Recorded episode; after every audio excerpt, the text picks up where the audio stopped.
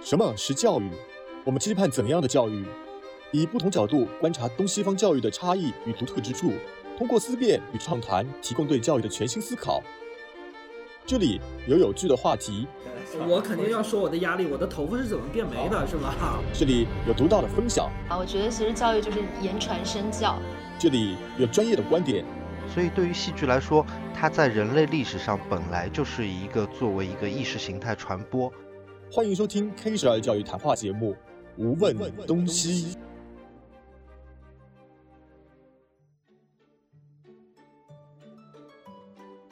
因为我们在学校，其实学校就会组织很多不一样的节日。你猜猜看，一年的话，这个学生大大小小的节日，他们大概有多少个？多少个呀？我想想啊，包包括那些公众假吗？还是说说庆祝 Queen's 嗯 Birthday？、我觉得很正常。但是我最 confused 的是，为什么每个州这个日子都不一样？这个节日呢，和教育相结合起来的话，还是要有它这个比较强的关联和这个意义在。好了，那就那就提前祝大家圣诞节快乐。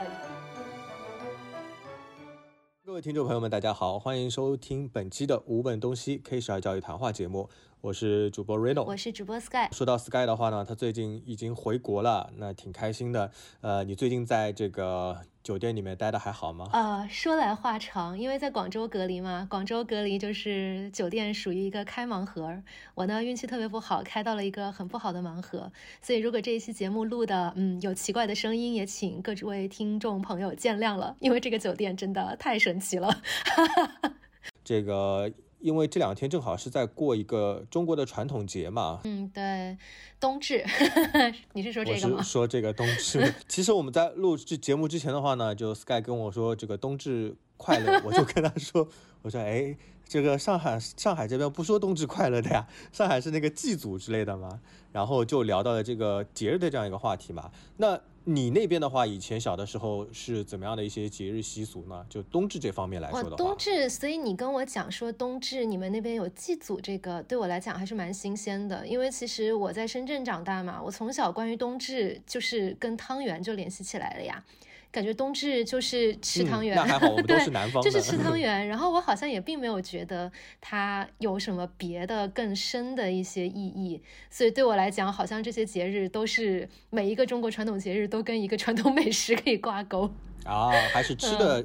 成分占多，对吧？哎，不过你别说，你别说，我虽然跟你说是祭祖这种，其实也是从最近的这个学校里面的一些文化教育当中的话，这个学习来的。其实我自己小的时候的话，呃，家里面可能这个跟每个家庭有关，我并没有什么祭祖啊，或者说吃汤圆这种习俗。可以说，在我的这个原生的家庭当中的话，呃，爸爸妈妈不是很重视这种节日方面的这个东西。那你说到这个吃汤圆方面的话，呃，我想问一下，你小的时候家里面除了吃汤圆，呃，你的爸爸妈妈还会比较特别注重哪些这个其实我们家跟你们家听上去挺像的，就是我父母也没有太去强调一些节日，然后家里也没有太多的讲究，可能就是更老一辈，就比如说外公外婆呀这些，他们会有一些这方面的讲究。但是因为外公外婆也没有跟我们生活在一起嘛，所以对我们日常生活的影响也没有很大。我就记得可能就是春节，然后会回到老家，然后如果是跟外公外婆他们一起，就会有很多从来没有见过的一些仪式，跟一些很有意思的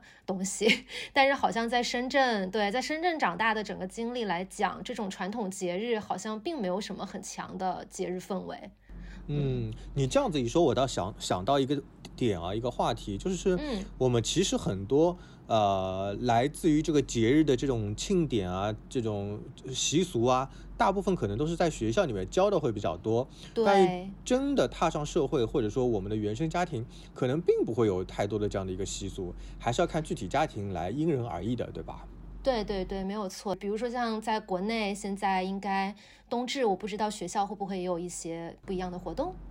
嗯嗯，就是最近的话呢，这个我们学校的话，呃，在冬至节当中会有一些相关的这个节气的呃这个庆典啊，比如说会嗯。传统的有一些北方的孩子会包饺子，因为虽然我们这边是上海的学校嘛，但也会有嗯。这个五湖四海的人，那么大部分就是比如说包饺子或者说吃汤圆啊，那还有的话呢，会通过这个二十四节气来教授孩子一些相关的知识。呃，比如说像我们刚才说到的，就是冬至，它其实是一年当中最冷的一个开始。那么古人的话呢，他会通过这个来数九的一个方式来计算什么时候就是过了冬天最寒冷的这个这一段时期啊，来迎来这个春天，大概是这样一个情况。校园里面的话呢，它会有过很多的这种节日。你印象当中小的时候对什么样的节日会比较哎特别的有印象？我觉得在学校好像除了那些传统的大家都会过的什么儿童节呀、教师节呀、父亲节啊、母亲节啊这一类之外，我印象更深的就是一些。呃，跟我们的学科很有关系的节日，哎，我不知道现在是不是哦对对哎，也不是了，也不知道别的学校有没有这些，但反正在我的成长环境里面，我从小接触到的这种节日会让我觉得很有意思，尤其是我初中的时候，我记得我们那个学校就会每年都会有什么语文节、数学节、英语节、科学节，就是把我们那些所有的学科都可以细化成一个节日，然后呢，这个节日往往就是它可以贯穿一整个星期，然后会让你一整个星期每一天都有一个小的主题，然后但是最后，嗯，你你你说的是初中的时候对吧？初中的时候，对，那你初中的时候上的是当时上的公办学校对吧？是公办学校哦，对啊，哎，那你这个你们当时这个想法已经很先进了，对像这种一周会进行一个什么什么样一个庆祝的节日，很像现在的这个国际学校对吧？对对对，是的，是的，拜托 Reno，我也没有很老好吗？Sorry，我是是我很老，对我我比你年轻很多的。嗯，对。好了好了，我们回到我们的话。题，我们回到我们本来的话题。对，就是我初中的时候，然后就会有这样的节日，所以这种节日就是它会跟我的学科是有关联的。然后我就记得每一个这个节的最后一天，就是比如说语文节，然后它会在星期五的时候就会有一个大型的文艺汇演这样，然后每个班可能就是要真的上台出一个自己的节目，然后比如说可能是一个传统诗歌的朗诵，然后或者说比如说是一个成语寓言故事，然后你把它当成一个话剧一样演出来，或者是一些比如说古诗改成了一个很好听的歌曲，把它唱出来，就是类似这样的。每个班都会有自己的 idea，都会有自己的想想法，然后最后就是学校会统一给所有班去呈现自己的这个学习成果，然后就会是以一种文艺汇演的方式，然后表现出来。所以这个是对我印象特别深的，因为你想，我现在都这么大了，我还能记得我初中这样的一些回忆，因为在通过这样的一些学科类的节日，真的是让你会对这个学科。会有更多的兴趣，而且也是让我们的学习生活真的就会变得丰富很多。因为你不光只是在学课本上的东西了，你还可以真的去把课本上的东西抽离出来，然后给它进行一定的创新、一定的呈现。嗯那其实这是真的是一种发自内心的热爱的那种感觉。对对对对，就是让你对学科和这个对这个节日有更深的一个印象吧，对吧？是的，我觉得这个还是蛮激发学生的那个学习兴趣的一个方式，所以我觉得这种节日倒是挺有意义的。就比起一些嗯比较刻板的传统的节日来讲，我觉得这种节日真的还是很有趣的。话说，那 Reno 你自己在从小到大这个学习的过程中，或者说你儿子现在在学校，你有没有就是经历哪些就是比较有意思的节日，或者说哪些节日对你，或者是对你现在你们家的小可爱有一些影响的一些节日？嗯我先说自己吧，就是我以前可能没有太多的这种学科的节日，呃，虽然我小时候也是在这个公办的这个学校嘛，那个时候都没有什么私立学校，就传统来说的话，还是儿童节跟教师节这种节日会令我印象会比较深刻。一个呢，就是感觉儿童节的话就是很开心嘛，对吧？然后学校里面会有一些照顾小朋友的这种庆祝的活动，那么吃的东西呢，或者说啊、平时的这个课余的时间啊，玩的时间就会更多一点。呃，那另一点的话呢，如果是教师节，可能就老师心情就好一点，就就平时的。啊、就平时物很凶的老师，哎，突然你发现这一天教师节的时候，他心情特别好。呃，当然那个时候，比如说像我八零年代啊，就那个时候小的时候，老师可能还，呃，连课卡都不太会收到，对吧？因为公办学校里面的话，老师教书还是比嗯较这个一板一眼的，对吧？还是比较那种严肃的那种形象，不像现在的老师啊，可能会跟学生会走得比较近一点，比较亲切一点嘛。嗯，那像到我儿子的时候的话，嗯就有点像你初中的这个时候了。他们的话呢，可能会有更多多元文化的一些节日，比如说我刚才跟你说到的，像那个数九，对吧？就是一种节气，这个东西是他教我的，嗯你知道吗？我之前还不知道，他就唱那个，我好像会耶，我好嗯像会。是吧？来来，你 来是不是那个一九二九什么的那个？一九二九不出手，三九四九冰上走，五九六九沿河看柳，七九荷花，八九雁来，九九加一九，耕牛遍地走，对不对？给你掌声送上。对对对，行啊，你唱这个是我小学学的，真的，这个是我小学学的耶，你没有学过吗？我记得这个是语文课学的耶。这怎么回事？这暴露了我是在一个很不好的学校吗？连这种数九的东西都没有吗？哎，但是你知道吗？很神奇，就是我其实知道这个数九的歌谣，因为我觉得它很有意思，所以一直在我的记忆里。但是我并不知道这个东西它的本质是什么，我就知道它是跟跟那个就是气候是有关系的。然后直到你刚才说到这个，我才突然想起来，好像很早以前我外婆跟我讲过，说这个数九其实是跟他们农业耕作有关。对对。因为以前可能对农作的人，他们并没有这种数学啊、日历的概念，他们就是靠这个数九来判断现在天气到了哪一步，他们要。进行怎样的一些农业的操作？是的，是的，所以就是这么个东西。所以古人啊，他们把那种节气啊，跟这种科学东西结合的还是蛮好的，有他自己的一套方法嘛，对吧？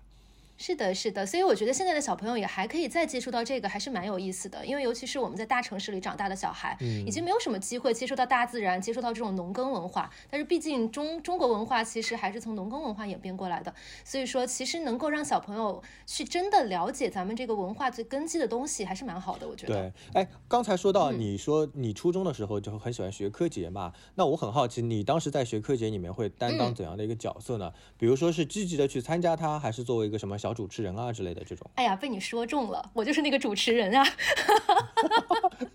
对，我想，虽然我从来没有学过播音主持什么的，然后我们现在做这档播客，其实很多听众朋友也能听出来，我其实挺业余的，因为我真的不是科班出身。但是就真的从小到大，好像一直以来我都会作为一个主持人的这样一个身份去参与到学校的很多活动，就小到就是说每个星期一主持升旗啊，然后再就是每个学校可能那个每个学期下来的这些文化节的主持这样。当然了，除了主持之外，我也会参与到我们自己班里的节目里，尤其是那种特别能演的节目，我就特别喜欢，因为我记得那会儿就是什么英语节，然后我们会去演那种英语的话剧，就别的班可能都是唱唱歌、跳跳舞，然后我们班就会编排那种全英文的东西，然后我就会在里面担任重要的角色。从小就比较爱演。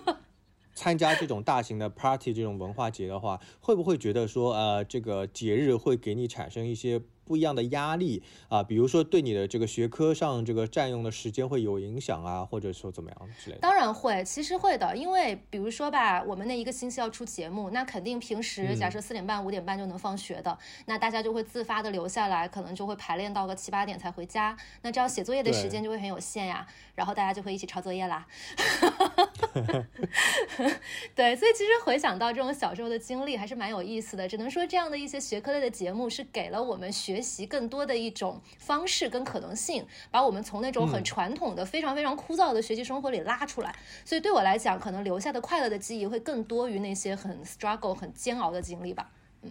嗯，对。那你说到这种对你产生的影响的话，你觉得哪一次的这个节日的话，嗯，对自己的印象会比较深刻呢？哇，我印象最深的应该是，或者或者说产生了一些影响之类的。它不仅仅是说让你感觉到很欢乐，学到知识。其实可能并不仅仅只是说某一次节日就能对你一个人产生什么很翻天覆地的大的变化的影响，倒没有这样的这样的东西啦。但是只能说我印象比较深的，可能是一次我们的应该是应该是科学节或者叫社会科学节，因为我记得那个时候我读初中的时候，嗯，我们当时有一门课叫做社会与呃，好像是叫哦叫历史与社会。对历史与社会，可能很多深圳的听众朋友，如果跟我年龄差不多，九零后应该会知道这门课。就是我们那会儿初中的时候，并没有把那个政史地物化生给拆开，然后我们是把嗯政史地，就是文科的这三个科目综合成了一个叫做历史与社会的科目。然后呢，我们这个科目里面相当于就涵盖的是有一些历史啊，然后有一些这种文化类的。知识，所以当时这个社会应该叫社会节，对。然后这个节日的时候，嗯，我们就会有一些呃调研的一些一些一些 task。然后我就很记得那个时候，我们组抽到的任务是要去了解三大宗教的根源，然后一起并对，然后并且要把它最后要做成一个很正规的 report，要给在全年级面前汇报，就这种。然后，嗯，我就记得那个时候，我整个周末吧，因为可能平时周末就是会呃玩一玩啊，然后干嘛的。那我就记得那个周末，还有每天放学后，我们五六个小伙伴，我们就一起踩着单车，真的是踩着单车，然后去到深圳的基督教堂跟那个清真寺，就是还有那个佛佛教的那个佛堂这样子的地方，然后我们就去。找里面的人跟他们聊天，去做一些然后采访、就是从我们访谈、调查对，做一些嗯采访、访谈、调查，然后最后再真真正真正的五个人一起去到一个朋友家，然后把它全部都在做成 presentation，然后最后再去汇报。我就记得这整个这一个星期的学习过程是非常的欢乐的，因为我们是很认真的在准备我们要去采访的具体内容，而且我们也是五五六个小伙伴，男男女女，我们就一起踩着单车，真的是满深圳到处跑。就是有的时候我记得去那个当时嗯。应该是那个呃基督教堂吧，其实还有一点远。然后我们当时真的是踩单车，可能踩了一两个小时吧，但是大家就一直都很欢乐，真的是回到家后了都累瘫了，根本就做不动作业了。但是感觉父母也都还挺支持的，所以我就记得那个时候的这一段经历，就让我觉得可以说是体会到了一种自主学习的乐趣吧。就是发现其实学习并不是说老师让你干什么就干什么，是你真的把自己放进去之后，你会去从自己的角度发现一些问题，而且并且你自己会以自己的方式去探索它，找到了一种。这样说虽然很很很容易被人打，就是那种学霸的学习的快乐。我隔着屏幕都想打你。但是我觉得可能也是因为这样的经历，让我整个初中的那个时光并没有很去厌恶学习，嗯，就让我觉得还是蛮开心的整个过程反。正我听下来就是很美好的画面，这个周末这个阳光洒在路上，然后一群男生女生骑着 这个自行车叮铃叮铃，然后去调查这个宗教的东西。我跟你讲，还最有意思的就是当时我们组那个时候有一个男生跟一个小女孩还在暧昧的阶段，嗯你知道吗？现在都已经十几年过去了，他们俩真的修成正果了。哇塞，嗯这就虽然初中那会儿是不给早恋，就是就是会很严格来那个就是严禁早恋什么的，但是真的你会发现，经过了十几年之后，你再回看，发现真的有一些感情还真的是经得起历史的推敲的，经得起这个这个时间的推敲你看。他们这个结果就是最好的 report，对吧？就直接到这个领嗯真的领红本本的那种状态了。哇，真的真的，所以我觉得可能也是因为当时我们遇到了一个很好的班主任吧，然后以及可能正好是我们学习的那几年，我们那个学校整个也比较先进，可能在一些教学理念上啊、课程设置上都比较先进，所以才造成就是我们那个呃那几年吧，我们那些学生，尤其是我们可能重点班的那几个班的大概三四十个孩子，我们最后都感情都很好，而且大家也都非常非常怀念自己初中的那段时光，因为真的是在快乐中学习。嗯，你说的这种非常像现在很流行的什么 BPL 这种项目学习法，对吧？嗯，对对对对对，是的，是是的，所以其实还是蛮先进的那时候。所以这样的话，像这种学科节，可能比一些传统的节假日啊，我们要去摆拍一下，可能更有意义，对吧？让真正的学习成为一个哎学生中狂欢的一个东西。嗯是的，其实，在录这一次节目之前，我又做了一些小的这个调查啊。你猜猜看啊，我手头的话呢，有一份这个二零一二年全年节日大全。这个节日大全的话呢，是针对小孩子的，就是学生的群体多少？个呀？我想想啊，包包括那些公众假吗？还是说只是在学校内的？高包括比如说像元旦、嗯春节，还有这种什么端午节都包括进去。保守的猜一嗯猜，十个。不止，哇哦，真的。那小朋友得多忙呀！我我其实之前没 统怎么计的这么多节时候我也没注意到。当然，我刚才说到的，除了这个传统的节假日，还有一些比较国际化的一些呃节日。那这些节日的话呢，可能在现在的一些民办学校或者国际学校里面也会去庆祝的。你猜猜看，这个总量大概数字是会有多少？那我翻倍一下，二十个。也不止。我的天啊，二十个都不止。对好了好了，你也别卖关子，你就直接说多少个吧。我大概数了一下，差不多有三十六个。而且这三十六个的话，还不包括一些什么 Pi Day 啊这种的，就是什么国际数学周啊这种的，你知道吗？所以我也蛮惊讶的。比如说现在我念一下啊，嗯就是元旦、春节，对吧？嗯然后这种是传统的节假日，清明节、端午节啊、国庆、中秋。然后的话呢，还有一些比较特别的节日，比如说像这个国际气象日啊啊，这个情人节，你有没有听到过幼儿园里面过情人节？我我正想问，为什么小朋友要过情人节？嗯，很有意思的一件事就是，我之前在的一个学校里面，他这个幼儿园的时候，老师会通过这个情人节教他们去爱自己的爸爸妈妈和这个博爱。那我觉得这个概念呢也挺好的，因为我们通常想到的这个情人节就是这个男女之间，对吧？对对这学校呢，他会把这个情人节的意义给拓宽。呃，嗯虽然我不太。不太确定说这个事情是一个好事还是坏事啊，但至少来说有这样的一个节日也会出现在学校里面。嗯，嗯。那么除了这个情人节之外的话，还会有这个呃，我来看看啊，国际妇女日、世界嗯睡眠日。啊，世界气象日，其实哦这些世界性的这种节日呢，现在有些学校里面它会选择去做一些呃带有学科内容的一些嗯话题。对对对，我们以前好像也有过这样的。对你说到气象日，我想起来了。还有个什么呢？比如说国际儿童图书日啊，这种也是比较国际性的。比如说像我们现在有一些高中学部啊，他们会有做这个世界地球一小嗯时，对对对吧然后什么关灯啊，好像这个这个我们小时候好像也有哎，就是要全校都关灯。我我我老了，好吗？我老了，为什么我我以前学校都没有呢？我 在我在火火星上的节日。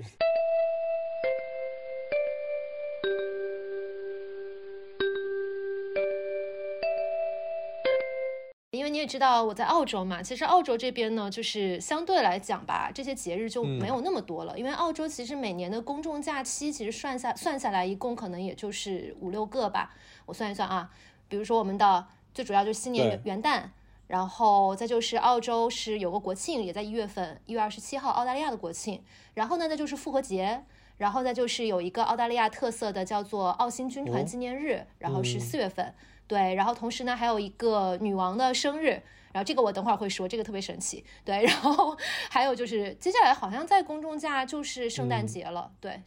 所以说大的这种整个学校不上课的放假的节日好哎像就是这些，然后但是在学校内会有别的一些、嗯那你先跟大家就是介绍一下你刚才说的那些比较主流的这种大众节日吧，比如说比较有特色的，嗯，像那个什么澳新军团什因为么什么的。像。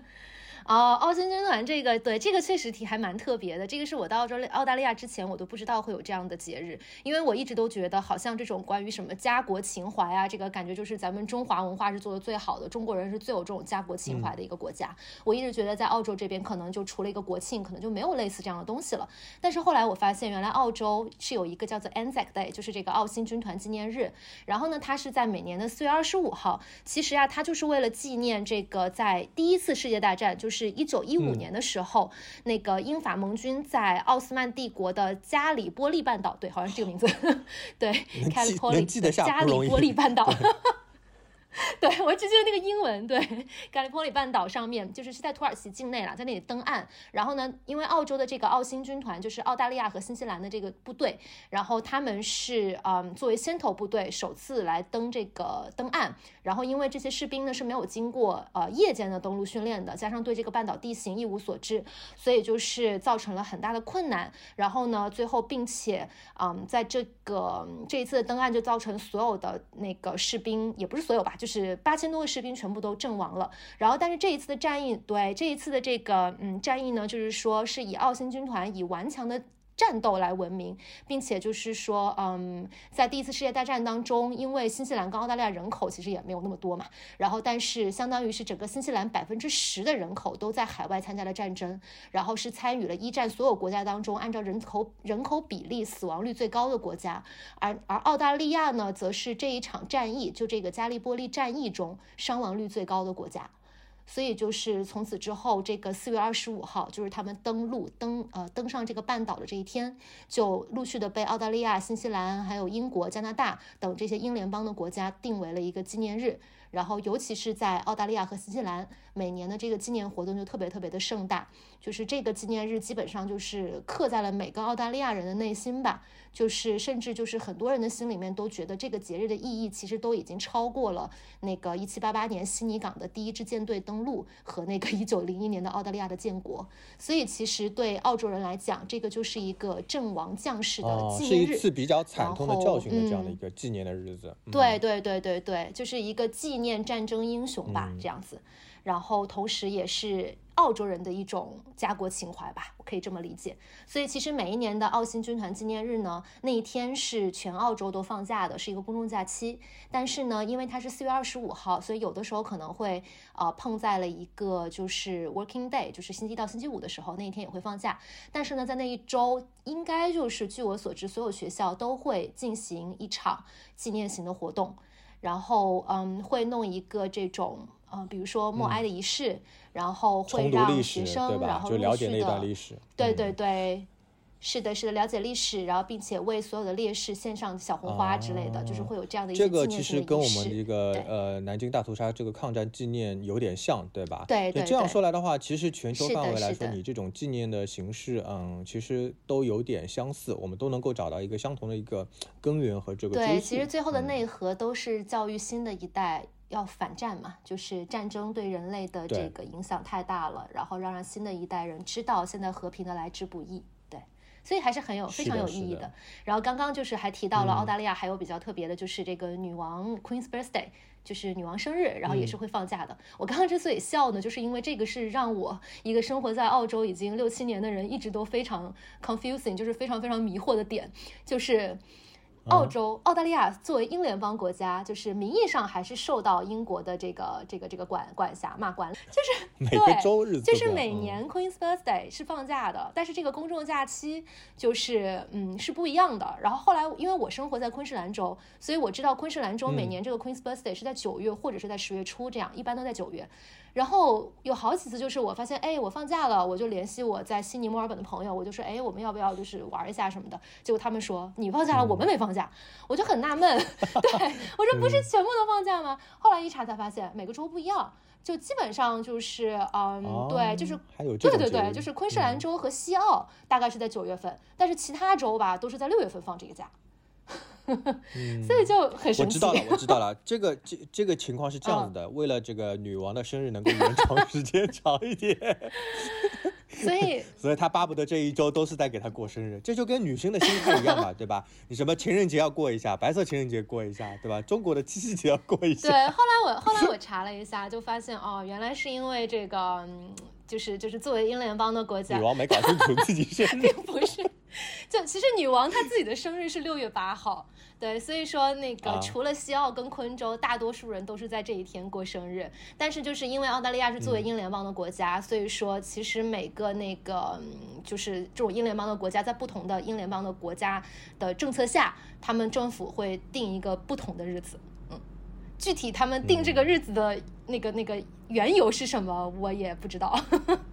反正有假放就行那你。再说说还有没有其他的这种类似搞笑的节日，让我们欢乐一下？嗯，搞笑的倒没有，倒是有比较有趣的吧，就是也是跟文化差异的一些节日，就比如说墨尔本那边有一个比较地方特色的节日，很多人应该也都听说过，叫 Melbourne Cup，、就是墨尔本杯。然后呢对这个呢是一嗯个赛马的节日，然后是在每个十一月六号左右，对。然后呢，这也是比较盛大的对，节日，非常盛。大。然后这个节日呢，就是是一个赛马，因为你知道英国这边贵族一直都有这个赛马的传统。然后呢，这个 Melbourne Cup 应该是整个世界范围性来讲，算是数一数二规模最大的，就是纯种种马的这个这个这个赛马的大的盛世。所以这个就是一个非常英联邦的一个文化特色了。在 Melbourne Cup 这一个星期，哦就可能不是这一天，甚至这一个星期，可能连着三天吧，它都会有这个赛马的仪式。然后呢，你会发现全城的人，尤其是女生，都花枝招展。然后你应该也见过，就是英国女王每次会晤都会戴着不同的帽子，因为这个帽子这个东西，在他们英国的，就是英联邦的这个文化里面，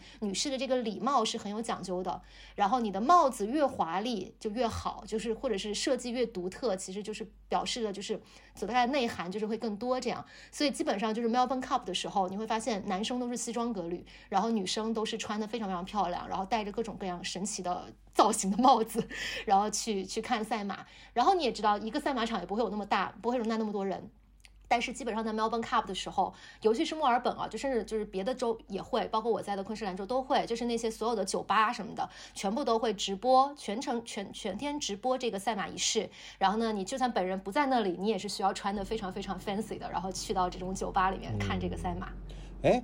那我问一下，这个 Melbourne Cup 的话，它和这个校园里面的这个教育会有什么相关的东西吗？嗯，去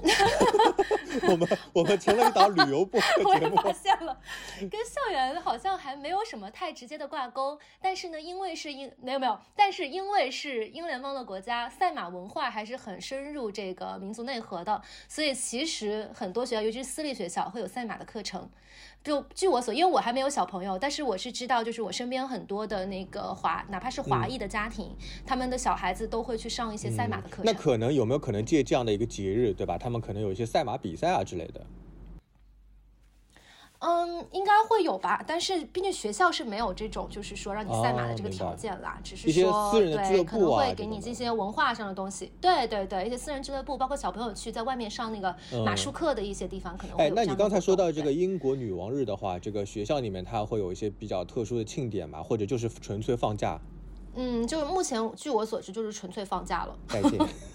因为是大朋友小朋友，对，大朋友小朋友都放假。啊，行，那就是一个纯粹的一个放假的一个节日，对吧？嗯，是的，是的，其实很多节日都是这样。然后再说到澳洲学校里面会有一个我个人非常喜欢的节日，就是三月二十一号会有一个叫做 Harmony Day，然后呢就是和谐日吧，可以这么翻译。然后呢这个节日呢其实就是一个增进多文化交流以及一个消除种族歧视这么个概念的节日。因为你也知道澳大利亚也是一个移民国家，所以说其实是各种各样的文化背景的人都有。所以这个节目这个节日呢在学校里就是会鼓励。在这个学校的所有的小朋友都穿上跟自己民族文化有关的服饰来学校上课，然后有一些没有文化服饰的孩子呢，就可能会穿红色、黄色，或者是学校嗯哪天规定的什么颜色的衣服，然后来一起支持一下这样。然后就那一天，你会发现所有的小朋友就是都会穿上各种奇奇怪怪的衣服，然后都是各种来自世界的各种嗯，什么就是各种民蝙蝠侠、族吧钢铁侠都出来了，然后是吧？就是。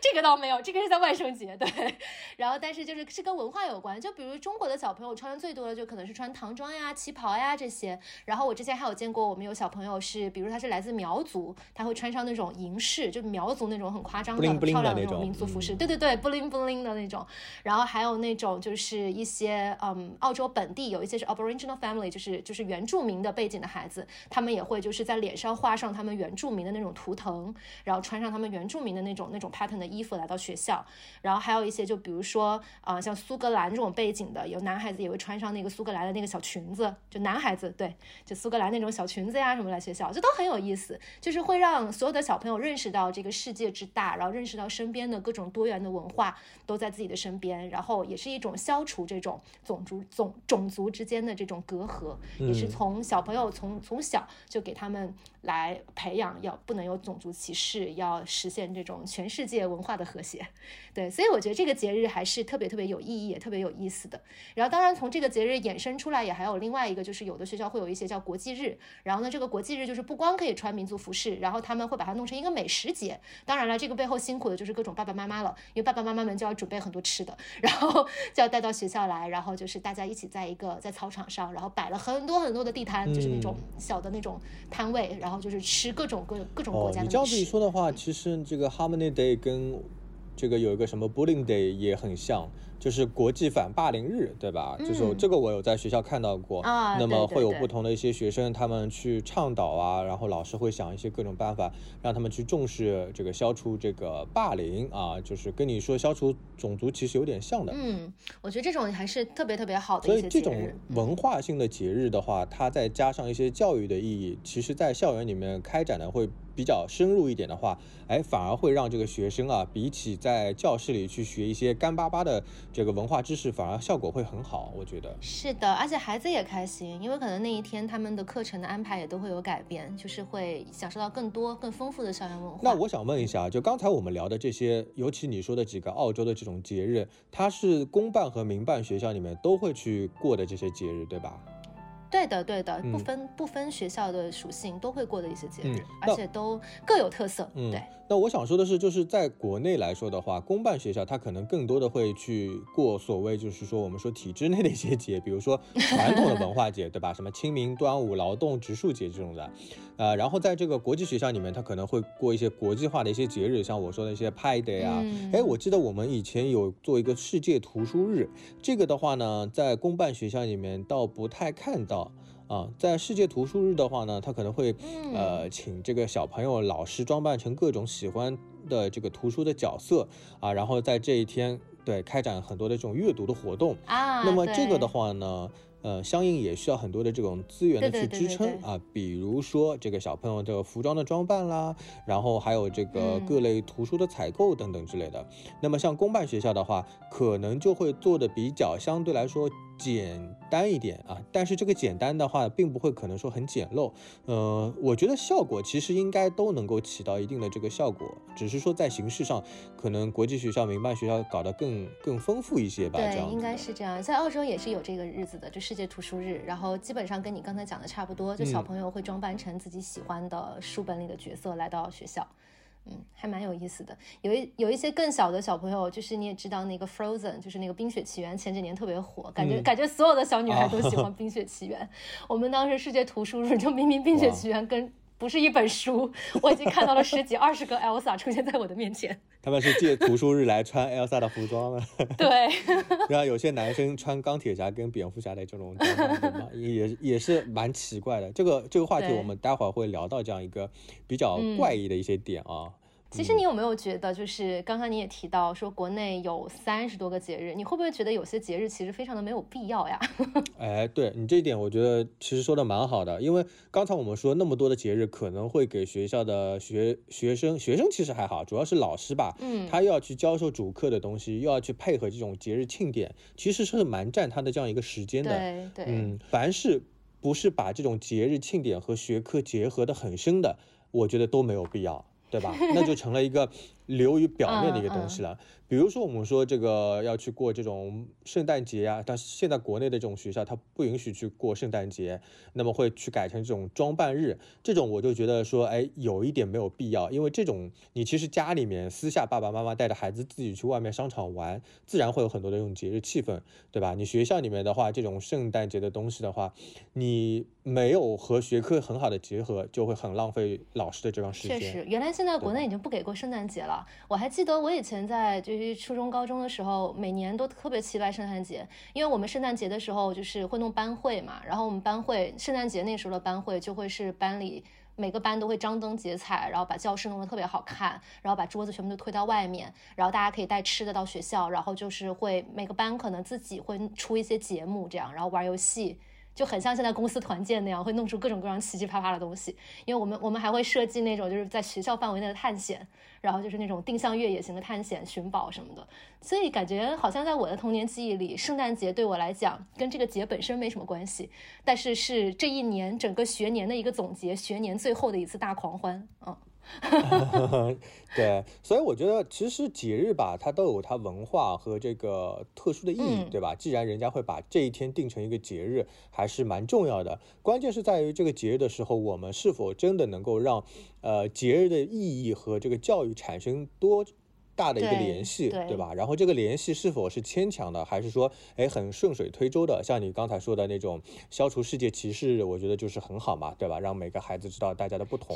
这一点是很必要的。不然的话呢，会就是产生什么样的效果啊？就比如说家长啊、老师他们的这个，包括甚至学生自己的心态都不一样。你刚才说就是过很多的节，你可能很开心，但如果影响到你主课的一些学习，那你是不是会觉得说，哎，呃，有些节日啊，要让你去装扮成什么什么，是不是会会有点勉为其难的这种感觉？对，确实就是你比较你比较年轻，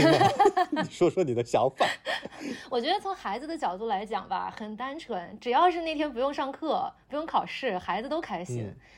只是说，可能从老师的对，从老师的角度上来讲的话，就像你刚刚提到的，就是每个老师每年可就是每个学期肯定都有自己的学习计划，他得完成他所需要那个制定的计划里的教学内容。那可能就是这样的一些乱七八糟别的活动安排多了之后，可尤其是一些主课老师吧，可能就没有太多时间去完成自己本本来的教学内容，就会更容易出现那种主课占副课的这种情况。不知道会不会，现在还会不会有这种情况？你比如说，在这个澳洲教学的过程当中的话，有没有遇到过这种情况？就是类似于占了你很多主课的时间，你没办法。影响你教学进度之类的，嗯，确实会有，确实会有，因为你也知道，我周末也会在一个那个社区的中文学校也有做老师，嗯，然后我们周末的那个中文学校，因为它是社区非盈利的学校，然后也是一个中国文化背景的学校，嗯，所以说，嗯，会加入很多中国元素有关的节日，就任何中国的节日我们都会过一过，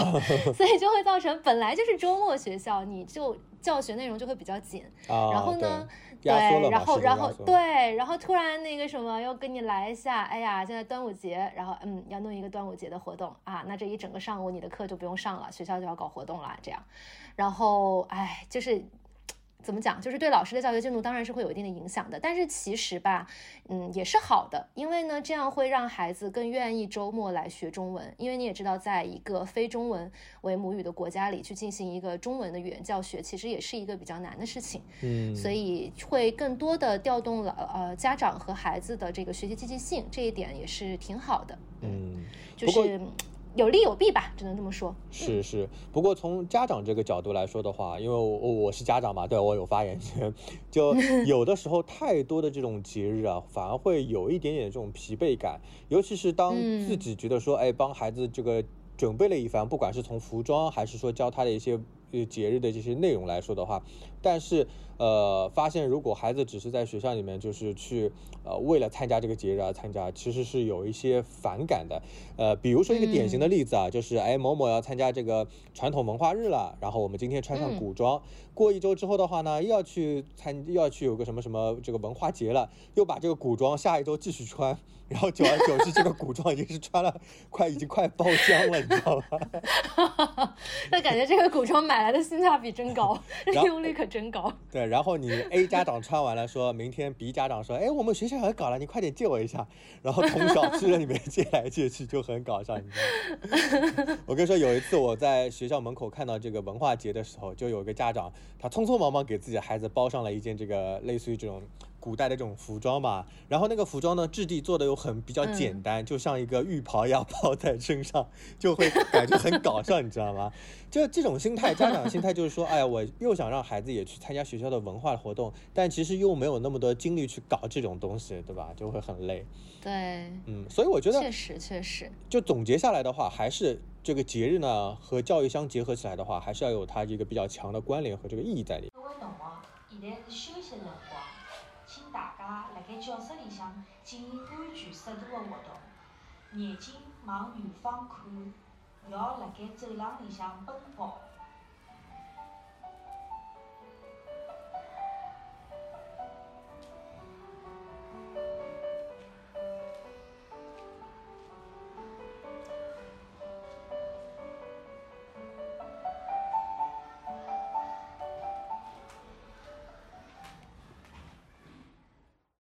今天聊的这个是关于节日的这样一个话题啊，其实有一些节日现在在学校里面，或者说这个社会各界都会有很多的这个争议啊。最具代表性的话呢，比如说像这个万圣节或者说圣诞节这种舶来的节日的话，大家会觉得说，哎，这个东西是崇洋媚外。那么。Sky，你先聊一下你的观点吧。你要这么生硬的抛给我吗？对我其实刚刚在你提出这个话题之前，我还正想问这个点呢。因为刚刚我在书里说澳洲的这个节日的时候，其实也有提到澳洲每年万圣节跟圣诞节是肯定会过的，因为毕竟这确实是一个西方文化的节日，而且是跟基督教文化是有关系的嘛。所以这个东西就是说，在中国的中国来讲的话，确实是一个舶来品，但是我们也要尊重，就是说这个宗教的多元化。大中国也是有很多信仰基督教、天主教的人，所以有这个教义的人，其实他们过万圣节、圣诞节其实也是很正常的一件事情。所以我会，我我并不会觉得说过这个节日就是崇洋媚外。我觉得。国内就是让我觉得不好的点，就是会把所有的节日最后都是跟购物关联上了。我觉得这个是我觉得很不好的点，对，商业化了。我觉得这个是非常不好的点。我觉得更多的大家应该要了解的是这个节日背后的这个文化内涵到底是什么，以及这个节日它真正的意义在哪里，而不是只是说跟着这个商业的这个这个呃方向，然后被这个商业的这个脚步带着走了。那那其实。也会过一些不同的节日呀，就是别的文化的节日，比如在澳大利亚这种移民国家，它也会每个城可能小到每个学校会可能过一个中国文化节，大到可能整个城市也会弄一个这样的中国文化节，什么印度文化节这样，我觉得都是很好的。其实它的宗旨就是让大家更多的去了解这个世界的多元文化。这个主旨和初衷还是挺好的，所以就像你刚才说的，我们还是要看这个节日你究竟怎么去过它。嗯。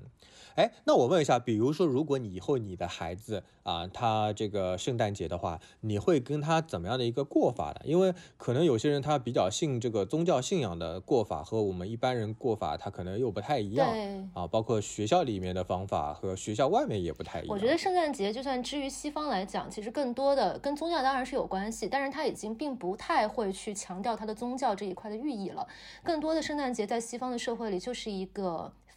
春节对，就像我们中国的春节这样的一个概念了，就是是一个家庭大聚会的时候。然后然后交换一年交换礼物呀，然后一家人温温馨馨的聚在一起过年，嗯，就是这么个概念。所以如果我以后有小朋友，他过万圣节，我就会让他把它当成一个。嗯，变装节来过，因为确实万圣节本身就是要小朋友扮成鬼去要糖果。我会让他去融入到这样的一个文化里，让他去装成任何他想装成的鬼，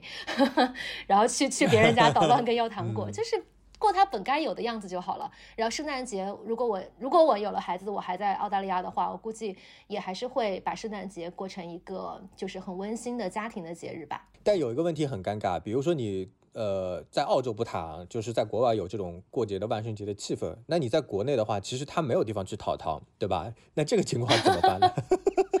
对呢，我刚刚还正想问，我说那那这个在国内会讨糖吗？就是万圣节，因为它的它的这个节日内核就是 trick or treat，就是需要去讨糖。其实有一件这个真实的这个社会新闻啊，就是在上海发生的啊，就是有一个社区小区里面，这个家长也不知道是谁啊，就组织了一群孩子，他去讨糖，但他没有地方去讨糖。你知道在国呃大大家知道在国外的话，就是挨家挨户会放一些糖果在门口啊，或者说有这个灯提示啊，有灯提示，那么你可以去讨；没有灯的话，你就你就知道人家可能。不一定要去过这个节，对吧？那么他们那个小区的这个孩子的话呢，他们没地方去，他们就跑去超市了，你知道吗？然后跑去超市之后问那个服务员，然后说不给糖就捣乱，然后 超市的人就很尴尬。然后这个事件的话呢，当时是被一个。呃，一个热心市民看到了，看到了之后呢，他把它拍下来，然后后来还被媒体去转载报道，就有一点点的这个发酵的这种感觉，就说啊，这个事情是崇洋媚外或者怎么样。因为当时的一个争议点是什么呢？就是店员很尴尬的是